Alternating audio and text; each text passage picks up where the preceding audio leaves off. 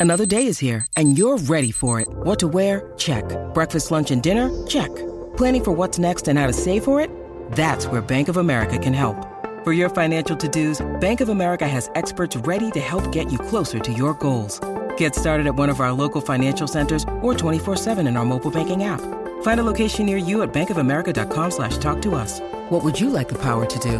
Mobile banking requires downloading the app and is only available for select devices. Message and data rates may apply. Bank of America and a member FDIC. If you're struggling to lose weight, you've probably heard about weight loss medications like Wigovi or Zepbound, and you might be wondering if they're right for you.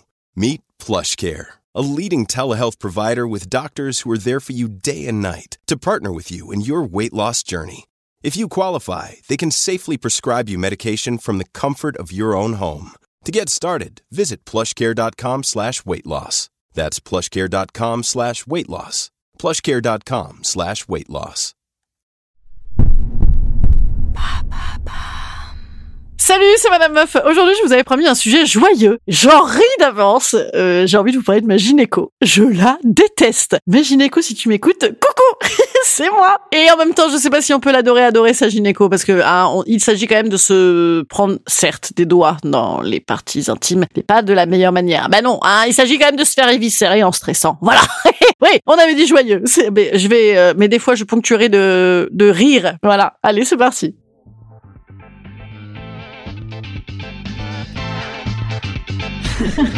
Salut, c'est Madame Meuf. Et bam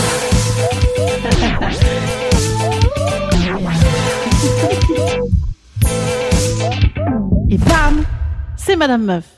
Il y a une option pour kiffer ta gynéco, c'est quand elle t'annonce que tu es enceinte et que tu voulais être enceinte. Ou alors, quand elle t'annonce que tout va bien dans ta grossesse et que tu voulais une grossesse, auquel cas, bon bah évidemment, alors tu aimes quand elle se passe bien. Ta grossesse. voilà Mais sinon, évidemment, il s'agit que de stress d'aller chez le gynéco. Moi, je suis dans la salle d'attente, je goûtelle de peur. Du coup, en plus, je culpabilise, je me dis, oh merde, je goûtelle, c'est pas agréable pour la meuf, tu vois. Bon. Et alors moi, en plus, il faut savoir que j'ai eu des pompons en gynéco. Des pompons, déjà, ma mère, absolument, ma mère gynéco. Ça te fait des conversations à table. Ah, ça te détend, ça te détend. Alors non, j'ai pas consulté ma mère, mais ensuite j'ai eu un gynécologue, un monsieur qui s'appelait Marx. Bon, alors jusque-là, euh, tout va bien, c'était comique. Le mec, il m'avait dit une fois, je trouve que vous avez de très beaux poils. Bon, ben j'ai changé. Ensuite, j'ai eu une nana, elle m'a filé un anneau, vous savez, à se mettre dans le puits, dans le petit puits des dames. Voilà. Euh, bon, le truc était périmé, je l'ai mis. ben, ben, j'ai changé. Après, j'ai eu une nana qui m'avait fait des blagues pour m'annoncer que j'étais enceinte de jumeaux.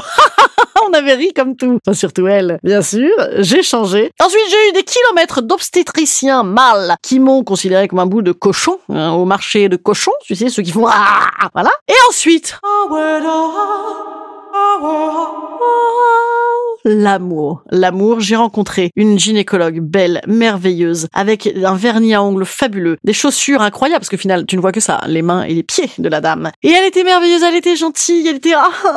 et elle m'a virée. Elle m'a virée euh, parce que elle s'est dit qu'elle ne faisait plus que les gens qui attendaient des bébés. Je l'aime beaucoup, mais enfin pas de là à faire des bébés en plus, tu vois, hein, faut pas déconner. Et donc elle m'a recommandé à sa copine, qui elle, c'est la méchante dans Blanche-Neige. La meuf, elle est méchante, elle est glaciale. Ah, on dirait un petit ragondin ou un petit mulot, tu vois, un ragondin coréen avec un mulot. Bref, on dirait une saloperie. Si tu m'écoutes, coucou Non mais en fait, c'est affreux parce que tu vas dans, dans cet endroit, déjà tu as peur, soit qu'on t'annonce que tu vas être ménopausée, que tu as des kystes, que tu as des, des cancers de la pilule, des bébés que t'en voulais pas, des ovaires de travers, des utérus qui se dilatent. Voilà, c'est là que tu es, hein, au niveau de la détente. Et donc moi, qu'est-ce que je fais dans ces cas-là? Je raconte des conneries, je raconte des atrocités, je fais des blagues. La meuf, bon, elle ne rit pas. Pourquoi pas Je ne suis pas du tout vexée. Mais euh, juste, elle comprend pas que c'est une diversion. Mais moi, je pense que dès que je vais chez le médecin, tu sais, dans mon petit dossier, il est écrit en énorme hypochondriaque, folle alliée. Et non, en vrai, moi, mes parents, ils sont tous médecins. Ils m'avaient dit, ils écrivent quand les gens sont hypochondriaques, ils le mettent dans le dossier pour s'en rappeler. Bon, quoi que moi, j'espère être suffisamment marquante pour qu'on s'en rappelle, mais pour s'en rappeler, pour les traiter comme des fous. Voilà. Donc tu, tu le sais qu'il faut me parler comme un bébé de deux ans. Tu non, non.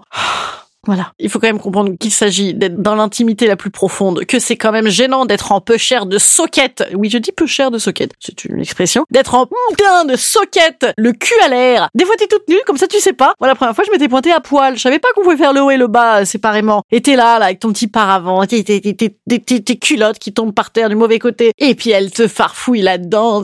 Bien sûr que t'es mal. Bien sûr qu'il faut être gentil, les gynécologues. Ah, arrêtez les médecins, là, de dire, ah oui, la distance, la distance. Non, il faut faire faire de la calinothérapie, mater Petit ours brun, mater le, je sais pas ce que c'est les dessins animés où on parle gentiment aux gens. C'est ça qu'on veut comme gynécologue. Voilà.